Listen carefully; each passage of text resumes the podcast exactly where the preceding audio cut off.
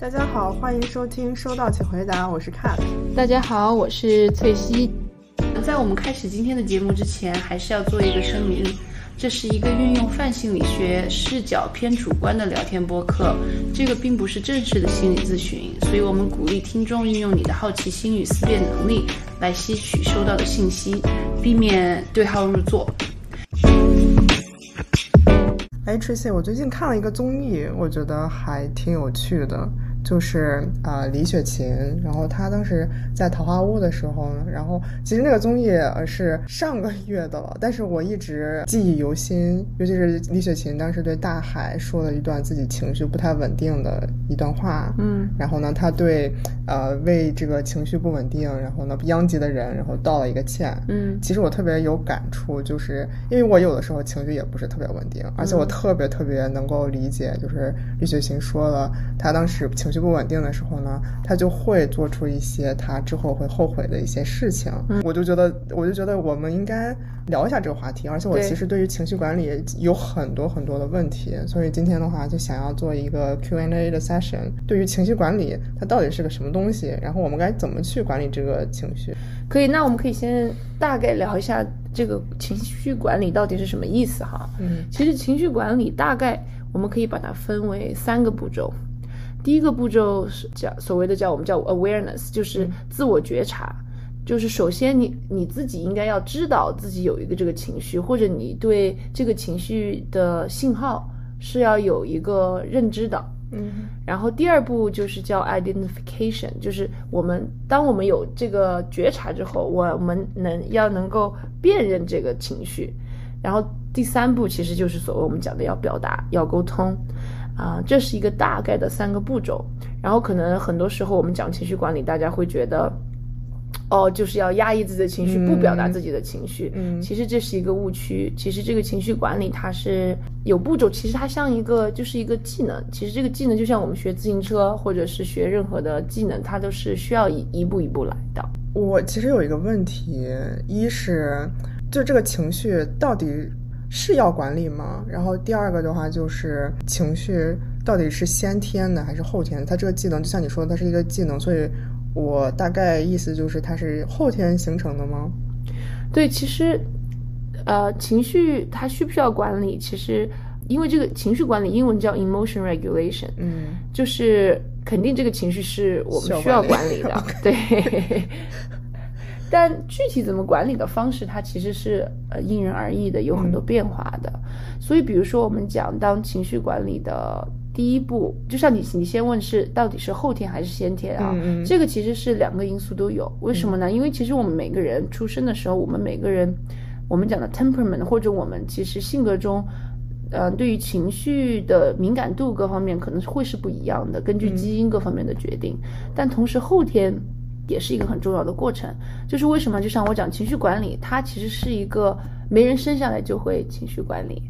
它其实是一个慢慢养成的一个技能。然后很多时候，其实我们情绪管理最最开始的老师其实是我们的原生家庭，是和我们父母。有的时候从比如说我们怎么观察父母之间的沟通，或者我们从我们自己和父母之间的沟通中学习到的东西，然后。所以这其实是一个一步一步的养成的结果，所以我们不能说哦，一个人突然到了十八岁、二十岁，我们就突然说啊，这个人应该会知道怎么管理自己的情绪。其实不是的，这个其实就是我们和，比如说你要学会跑步，首先你要开始爬，爬了之后你要能站起来，站起来之后你要能走，走了之后你才能跑。所以，所以其实是同样一个道理。那。嗯，那我可以把它理解成，就是像你说的，一是一个技能，然后第二的话，就是它是也是需要一个教育的过程。就比如说小的时候，如果我生气了，然后我的父母他及时的去就是去问我，哎，我为什么生这个气，然后告诉我我下次。呃，如果生气的时候，不能去，比如说打打我的弟弟，或者是打我的小朋友，就是其他的小朋友，这个算是一个教育的过程吗？对，其实情绪管理是一个教育的过程，但其实它更多的是我们讲的叫潜移默化的过程，并可能并不是说啊，我要给你报一个这个补习班学习一下情绪管理，不是这样的。其实它是一个每天啊，每一个小时每一秒一个非常潜移默化的过程。就像你讲的，比如说，因为其实有很多时候。我们讲情绪哈，其实我们人的情绪其实很复杂的。虽然我们有的时候会讲，哎，我很难过，或者我很伤心，我很失望，但有往往情绪来的时候，它真的是一像我们讲的所谓的乱麻，嗯，比如说对，嗯像头发搅在一起，不是说你在那一刻很容易就能分辨出来的，有的时候可能只是一个很强的身体感受，嗯比如说有的时候你忽突然觉得身体咚的一下，或者我们讲有的时候感觉胃胃那个地方啊啊、跳了一下，或者有的时候感觉心跳隔了一下，都是所以其实这个情绪它来的时候其实是所谓的是一个比较神秘的方式来的，并不是说哦。啊、以一个很清晰的方式，所以在这个过程当中，特别是当我们小的时候，我们是需要有有我们周边的人来帮助我们理解自己的情绪的。在我们理解了自己的情绪之后，我们其实对自己的理解能力就变高了。然后，所以这个就是一个逐渐，首先要自我觉察，自我觉察之后，我要能辨别这是什么样的情绪，然后最后我才可能表达，对吧？嗯如果如果我我连自我觉察都没有，我都不知道我我我感受到了情绪，那肯定没有表达之之说。嗯，我还有一个问题，就是回到这个原生家庭来讲，呃，比如说我的父母，就比如说我的父母，就是他是一个随便发脾气，或者说他是一个。呃，我们所谓说情绪管理并没有是特别好的人，那就代表是这个孩子也会在这种情绪管理，就是又效仿他父母的原因，还是说他其实是可以就是觉察出来了，就是这是绝对的这种绝对关系吗？还是说不一定？不一定，不一定对，可能比如说以你的例子哈，比如说有的人他可能原生家庭里面父母就是会很快的发脾气，然后发完脾气之后，可能和这个小孩之间也没有一个所谓的一个沟通的过程的话，其实对对于这个小孩的影响是，这个小孩可能根本就不理解为什么父母会发脾气，或者是自己父母发了脾气之后自己的情绪是怎么样的，所以对于这个小孩说，这个麻就一直乱下去了。嗯，然后嗯，但我们每个人在面对自己情绪的这个乱麻的时候，我们的应对方式会不一样。有的人他可能就像你讲的，有的人他直接就把脾气发出来了，嗯但有的人他可能选择的更多的是逃避，或者是把自己感受情绪的开关都关掉，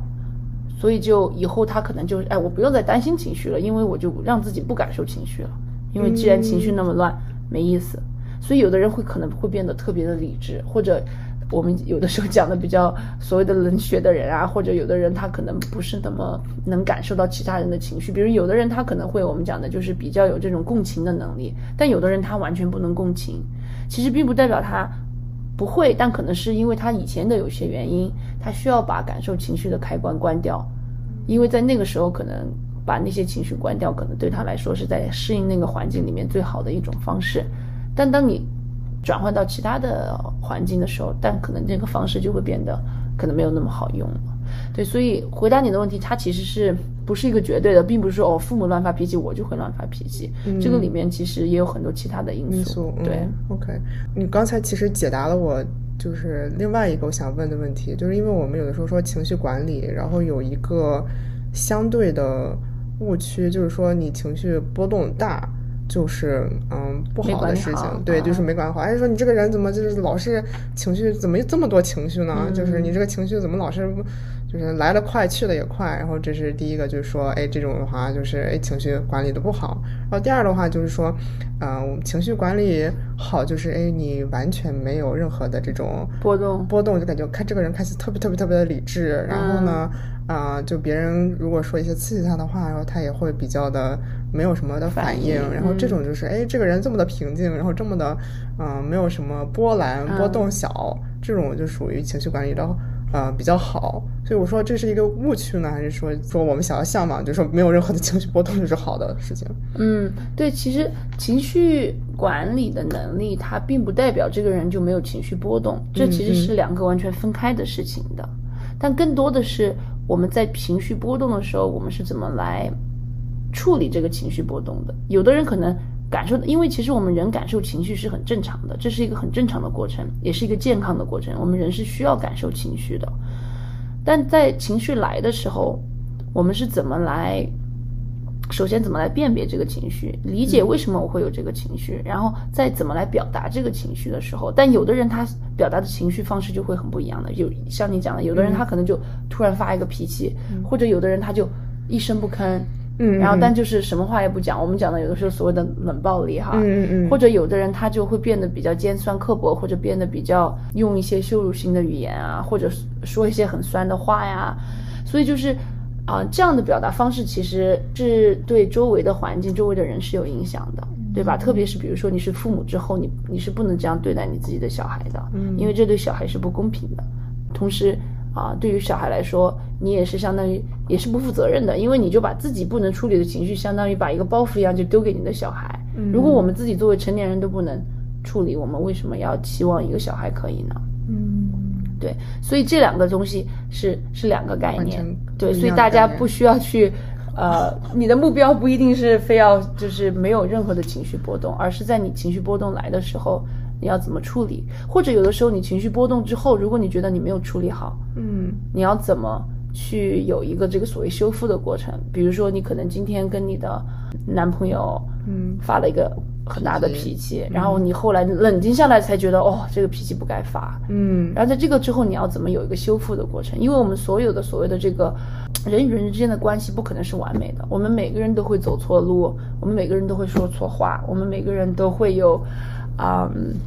情绪不能管理的时候，或者情绪崩溃的时候，这是完全 OK 的，这并不是什么坏事，这是我们作为人的一个部分。但现在其实有一个另外一个机会，就是说，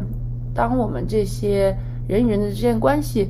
发生了一些小的破裂的时候，你要怎么去修复？修复，这个是最重要的一步。嗯，所以，我们不是说你要变得完美，不是说你要当最完美的伴侣、最完美的父母，永远都是非常的馋哈，不是这样的，而是说当破裂了，你要怎么来修复？然后，这个修复是什么意思呢？就是说，首先你要敢于承担责任，自己当时做错了什么，说错了什么话，你要能勇敢的承担这个责任，而不是说有的时候把这个责任推给其他人。嗯在承担了责任之后，你要能向被波及到的人道歉，诚恳的道歉。嗯然后在这个道歉的过程中，你要也要向这个人表明，啊、你为什么会有歉意，同时下一次你要怎么做会做得更好，嗯，或者你要为了改变，或者为为了修复这个关系，你愿意做出一些什么样的承诺，对吧？但这个承诺并不一定说我下次一定不会再发脾气，不是这样的，而是说我会一步一步的改正。我会轻点发脾气。对，或者是或者是在你你能更早，就算更早零点零一秒，嗯有一个更快的自我察觉，有一个更快的自我辨认，或者有一个更快的表达，这些都是以相当于是你的承诺是，呃，像愚公移山每一个小步骤的改变，而不是说立刻承诺一个美好的未来，不是这样的，而是说嗯。下一次当这样的事情发生的时候，我愿意做一些什么样的改变，然后我会怎么样努力力的来改变，对，嗯，所以其实看那个李雪琴，然后她就是因为情情情绪波动太大，或者是情绪不太好，然后殃及的人，然后你就道歉。我感觉其实这是一个很好的一个方式，就是主动的去，对，我觉得其实那也是一个治愈的过程，因为在李雪琴她啊这么诚恳的道歉的时候，那些被波及的人或者听到她道歉的那些人，其实对那些人来说也是治愈的，对吧？因为其实这就是相当于我们把自己内心里面最啊、脆弱的情绪展现给另外一个人的时候，你告诉另外一个人，我知道我伤害你了，然后因此我很难受。因此，我觉得很对不起你。其实这是一个很重要的一个修复过程，而且对两方都是都是有益处的。我还想问一个问题，就是更加比较实际的一个问题，嗯就是因为我们说了这么多什么是情绪管理，就比如说啊、呃拿我的一个例子吧，我发脾气的一些点，一是呃跟李雪琴一样，都是比如说呃压压力有的时候有点大，比如说我管一个项目就在工作上面，然后呢，比如说有一些人同事或者是我的这个下级下一级，就是他干的事情啊没有达到我的要求，或者是他的事情就是他拖了一下，然后我马上就要去跟领导汇报了，然后我发现哎这些数据都没有做好，我就心里的这个火啊就要、就要喷出来就要喷出来了。对，因为因为时间比较紧，然后这是呃，一在工作当中，然后第二是就是比如说在伴侣当中，嗯。然后比如说我跟我的这个未婚夫，有的时候呃也会他说一些什么事情啊，或者是交代的事情，然后没有做好，然后我就也是会嗯这个火就抑制不住，嗯对，第二种会会直接发出来，啊第二种会直接就啊你为什么这个我跟你说了好久我都没有干，这种第二种会直接发出来，哎，对你说的这个好，就是往往我们在启发这样有这样情绪波动的时候，往往会把这个火撒在我们最亲近的人身上。嗯。对，所以这个很有，所以就是比较有意思哈，就是对，亲近的人会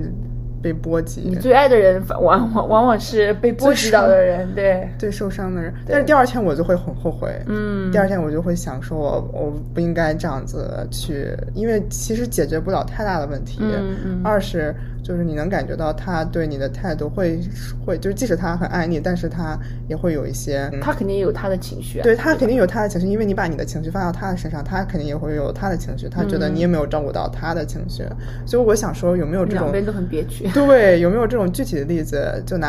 啊、呃比如说第二个例子，嗯来讲的话，我该去怎么做？嗯，嗯可以，那我们可以一步一步来。就是首先，我们讲到情绪管理的第一步是自我觉察。所以这个自我觉察的意思就是说，首先你要对，呃，比如说你的情绪的导火索有一个大概的认识，什么什么样的情绪，比如说，或者是有的时候，比如说是什么样的。啊、感受会更容易让让你有那种想发脾气的感觉。有的时候可能是，比如说感觉到这个时间时间的这个紧促，有的时候会让人觉得，哇、我一下就嗯，被没有时间了对，嗯就被点着了。或者有的人，其他的人他可能被点着，可能是感觉到我讲的话你没有听，或者是我讲的话你根本没记住，你不在乎。嗯所以这个里面，其实每个人这个被点燃的东西，就是根据你自己的以前的经历，是每个人都可能不一样。但可能作为人类来讲，很多时候我们被点燃的也有共性哈，很多时候是感觉到不尊重，或者是感觉到不被在乎。但同样，另外一个自我觉察还有一个很重要，就是你要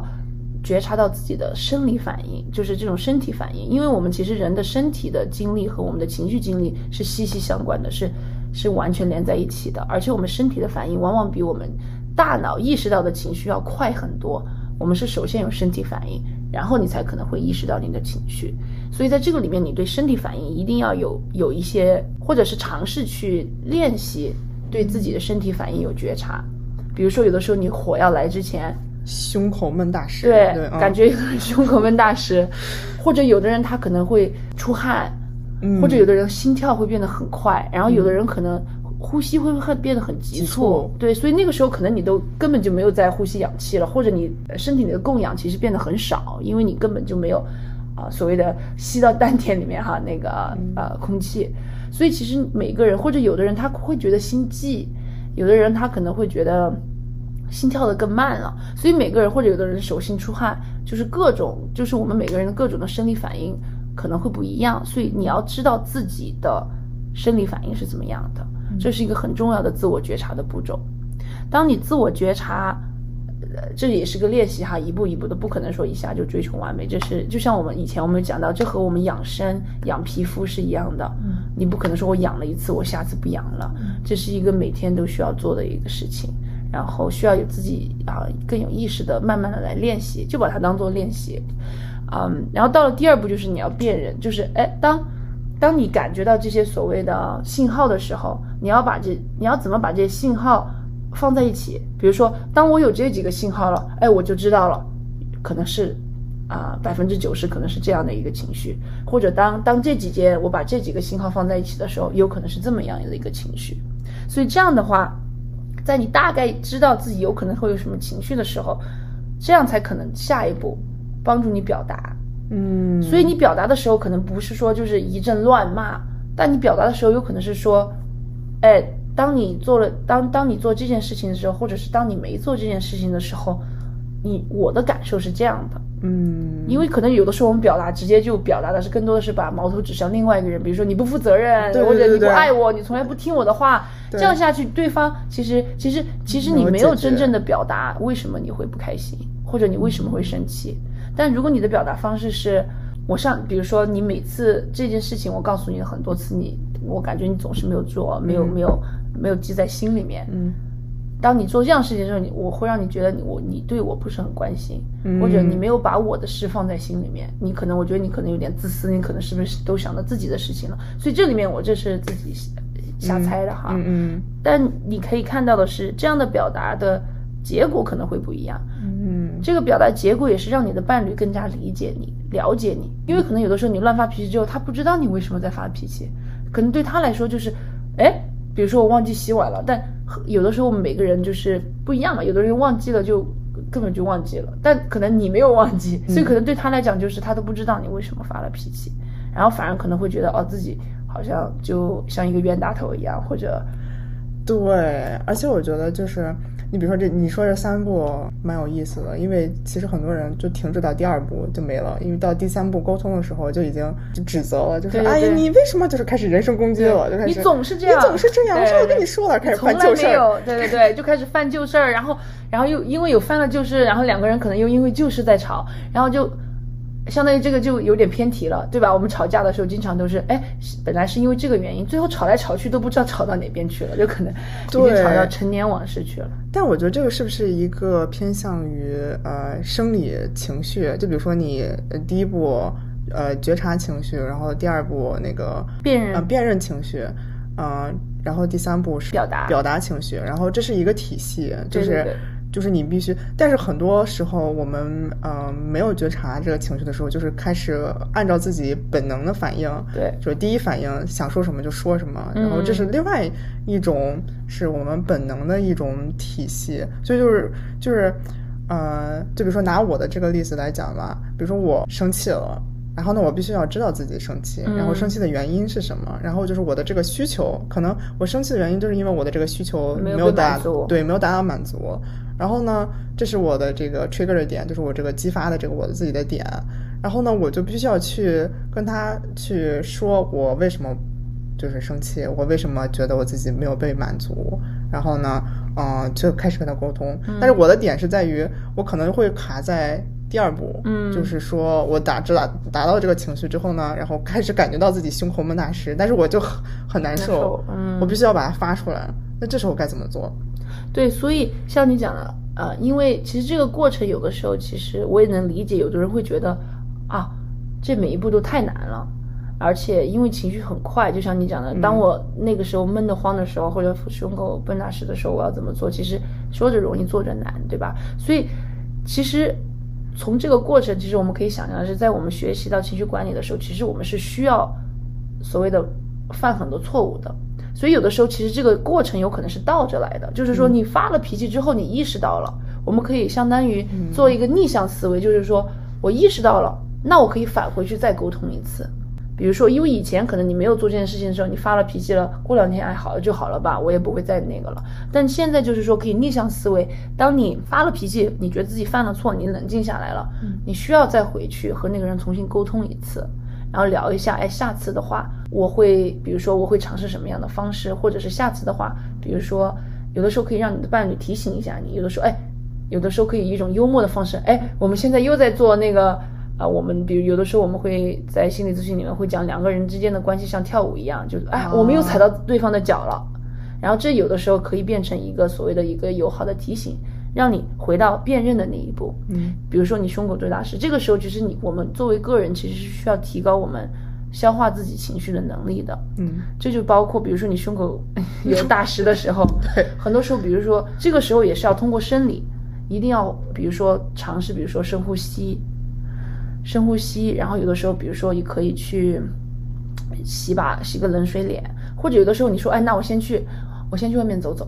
嗯我先去散下心，我去外面走一走，嗯或者是哎，那我先，或者可以通过一个冷静一下。有的人冷静他是走一走，有的人冷静他说我我去运动一下，有的人冷静是哎，那我跟我的宠物玩一下，有的人是那我看先看个剧，嗯就是这个这个方式为什么是为了让你先慢下来。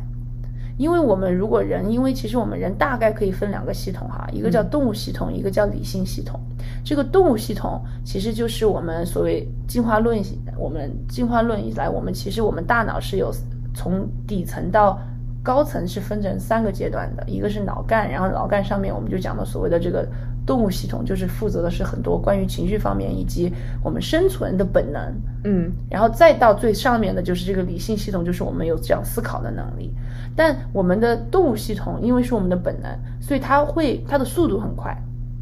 对吧？比如说以前你想想我们进化的时候，如果你前面有一个老虎，你前面有个蛇，你没有时间思考的，你需要一个很快的反应，或者比如说你走在路上，突然感觉到有个车向你开来，那个时候你是不能思考的，因为你思考可能就被撞了，对吧？嗯所以那个时候我们是需要我们的动物系统立刻开始行动。但可能其实有的时候我们的生活中，其实并不是每一个情况都是那么紧急的。但因为我们的动物系统它是有那个所谓的立即行动的一个趋势，所以很多时候我们动物系统可能是先行动的那一个部分。所以我们现在其实要做的是，怎么让你的动物系统在这种情况下先慢下来，慢下来之后，你才能给你的理性系统一个机会，来慢慢的思考，对吧？因为其实可能很多人会发觉，哦，第一天吵了架，第二天睡过来，哎，觉得哎，好像没事儿，好像也没有那么生气，对吧？所以忘记了为啥吵架了。嗯所以这个就是因为时间时间的原因，让你的理性系统慢慢的有了所谓的这个有了 WiFi，可以正常的思考了，你就会觉得哦，好像没有什么了。所以其实其实情绪管理很大的一个部分，我们现在要做的就是找到方式让你先慢下来，因为你慢下来的时候，你才可能有这个机会去思考自己是怎么做这个第一步觉察，或者怎么辨认，或者怎么表达的。对，所以比如说对听众来说，如果这个情绪管理对你来说是一个很新的东西，其实我们可以以一个逆向思维来做，因为犯错误是肯定的。比如说我们各种各样，有的人他可能是发脾气，有的人他可能是一声不吭，他把所有的情绪都埋在自己的心中，让自己心里面很难受，或者嗯自己心里面觉得啊、很。很可能是很憋屈，或者有嗯的时候，有的人心里面可能会有很多这种所谓羞、所谓的羞耻啊，或者觉得自己不够好，各种各样的比比较难受的情绪。所以在这个时候，有的时候我们可以倒着来，当这些事情已经发生了，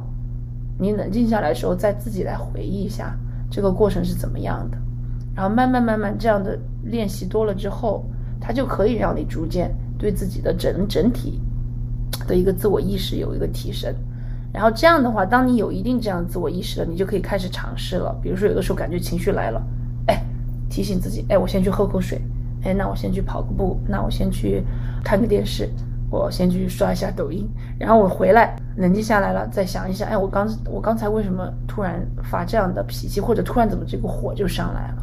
想清楚之后，如果你觉得这个问题是一个应该要沟通的问题，你嗯沟通。但嗯其实有的时候不是说每个问题我们都需要沟通，有的时候可能就是你需要发火，你需要就是这件事情。对，有的时候就是那个、嗯那个那个时间突然一下，嗯对吧？有的时候也有很多其他的元素，比如说你很累，或者是你已经压力太大了，对，或者你很饿、很累，或者有的时候已经生生活中，比如说，比如说你工作已经很忙了，然后突然回家，你的伴侣就可能没洗碗，或者你叫他买个嗯菜，他没买，然后突火就突然上来了。但其实，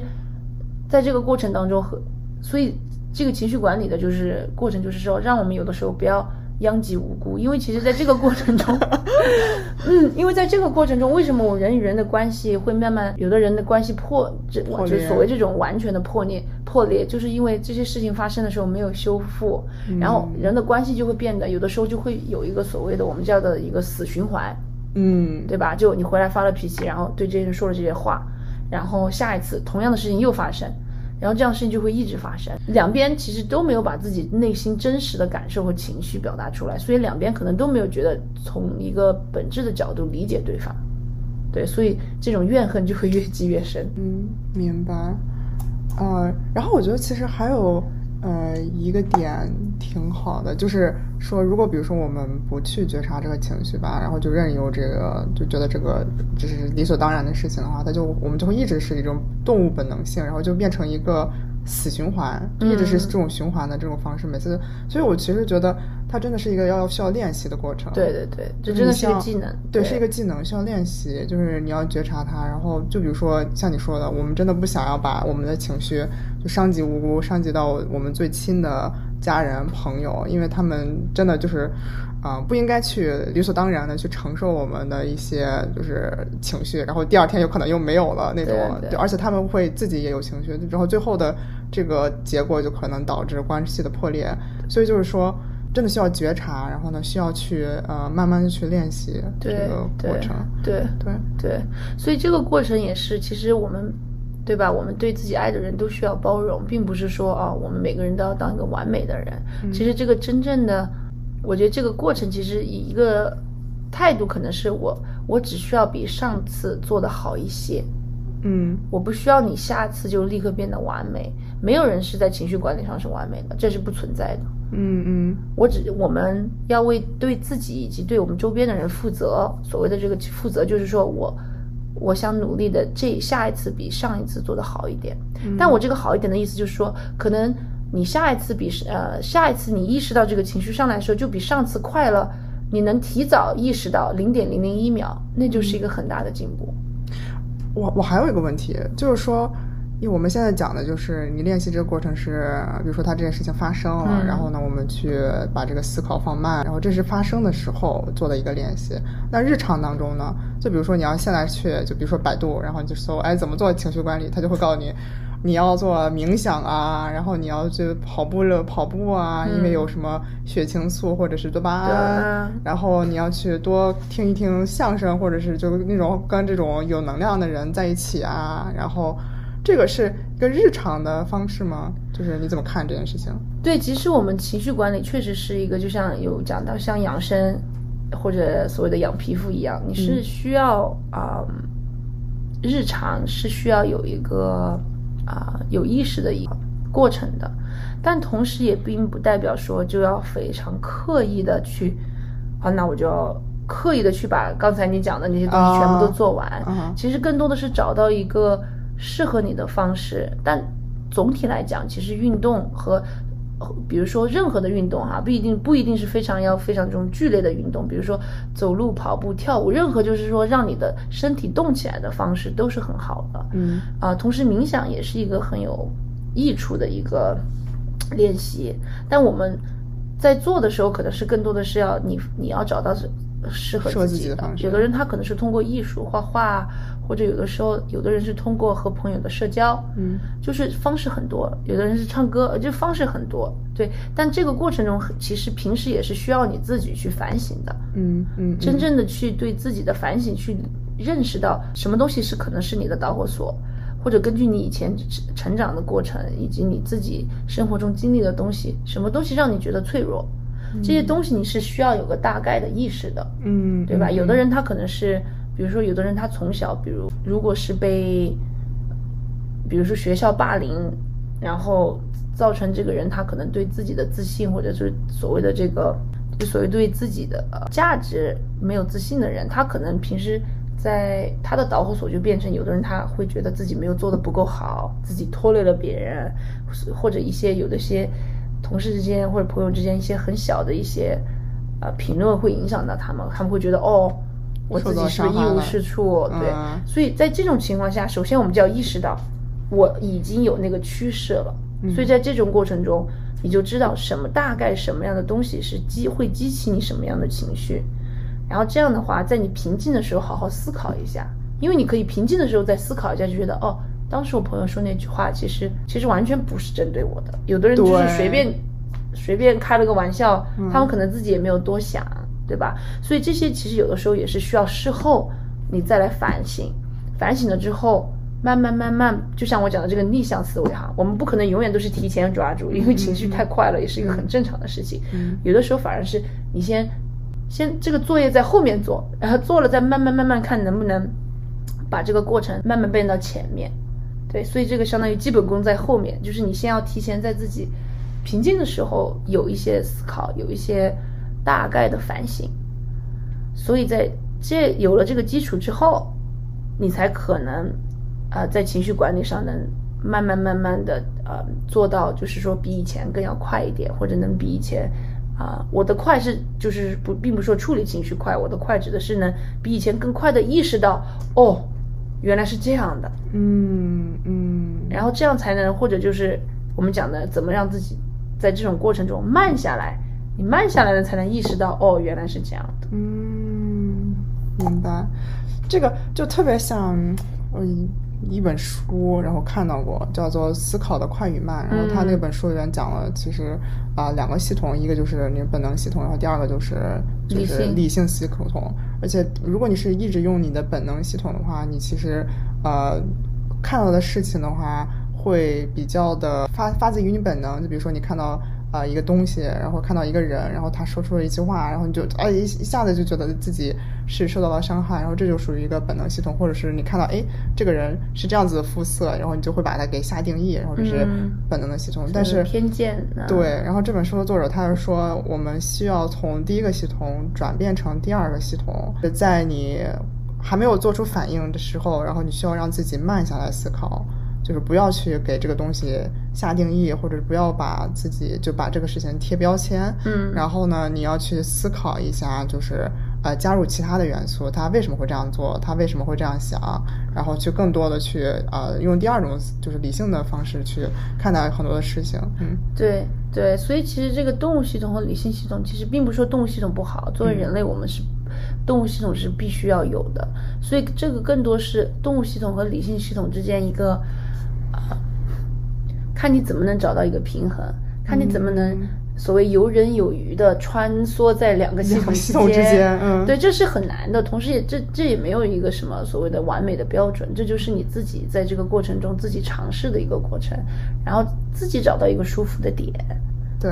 呃，最对，我觉得最重要的就是觉察和认识，然后以及沟通，就像你说的那三步嘛。然后就比如说现在的话，我就知道，哎，我可能吃饭或者是饿的时候，我的情绪就会很大。或者比如说你已经感觉到今天回家呃下班之前你就已经觉得哦，可能比如说你的同事已经做了这件事情了，嗯，然后你的那个火就已经堆在那个地方了，或者那天你工作已经很压力很大了，那个时候你就可以提醒自己了，哦，那我可能今天回家之后，我和我的伴侣之间，可能可能就所谓的就是，哦对可能你那个所谓讲的你的那个，呃，被点着的几率要高一些，嗯哼，所以这个时候你都可以提前，我我觉得我觉得这一点非常好，因为你知道吗？突然想到我小的时候，然后尤其是家长和孩子相处的时候，特别容易发生这件事情。就是有的时候我妈她工作特别特别特别累，嗯。累的时候呢，然后我有的时候拖鞋就会乱乱扔，嗯。然后有的时候呢，他呃就没有没有啥情绪的时候，或者是就是他觉得哎可以就 OK，就嗯。OK，然后有的时候。就是一进门，我就能感觉到他这个情绪杀气。对杀气都能通过他那个高跟鞋哒哒哒哒 哒，然后我就觉得哎，好吧，那赶紧把那个我的这个拖鞋，我都能感觉到他的她情绪的对对信号。对对，你都能感觉到你父母的信号。对，所以这个时候有的时候就是你可以提前警，就是给自己一个提醒，对或者有的时候，比如说你已经很累了，回到家你也可以先跟你伴侣沟通，就是哦，我今天的工作太累了，所以我今天可能情绪情绪不太对好，所以就有的时候开玩笑说你今天不要惹我哟，啊或者就说我我需要自己待一下，或者就是嗯。是对，这样，所以这样你可以也是一个很一个方式，让给你的伴侣一个提醒，就是说，哦，是因为我现在情绪有些不好，我提前跟你讲，而不是说，呃，任何事情都放在他们身上，这样他们也知道，哎，如果你发什么脾气了，是因为你今天工作不顺利，而不是因为我拖鞋没放好。啊，是，突然突然觉得，就是说，我们为什么要说这个情绪管理？如果我们还是在动物世界，那你就是野生呗，就啊，对对对就是该 该发就发，因为这是动物性。但因为我们是一个文明社会，嗯因为你最后的这个情绪，然后如果波及到其他人，尤其是你亲爱的人的时候，你最后这个情绪还是会回到你你身身上对因为你想到，比如说你因为一些事情，为你会很愧疚，对，发到他身上，然后他莫名其妙，然后觉得哎，你可能不会在乎他，他又会发回来。对对对对对，就像你讲的，这样有很多，啊、就像我们讲的那个恶性的循环就开始了。对，所以其实我觉得讲完这一期，我觉得情绪管理还是非常重要的。嗯重要的原因不是说啊，我们不能去就是发这个情绪，或者说我们不能去说有情绪，而是说因为我们嗯、呃在这个一是文明社会 人类关系，二是说我们真的不想因为我们自己的一些情绪去殃及到这些无辜你们所爱的人我们很爱的人，嗯对，然后呢去。去，所以因为这些事情，所以我们要去做这个情绪的管理。对对对对，所以我觉得今天我们结束的这个点哈，就是其实情绪管理没有一个人是完美的，我们每个人都会犯错误，这是完全 OK 的。更重要的是，当我们情绪在情绪没有管理到你自己觉得呃让你满意的时候，是需要去修复的，需要去道歉，需要去修复，需要去反省自己的。嗯，这个是一个非常重要的过程。所以就是所谓的就是 it's o 就是啊、犯错是必须的。嗯，我们每个人学习任何技能的过程都是从犯错开始的，这是完全没有问题的。所以不要觉得你必须要完美，只是需要你下一次做的比上一次好一点点。好，开心，感谢今天 Tracy 的呃讲解，然后呢，我们这个讨论，然后那，如果你有任何的疑问或者是想给我们写信呢，欢迎给我们写信，我们的邮箱在那个我们的这个主页上面。那我们下期再见。下期再见，拜拜。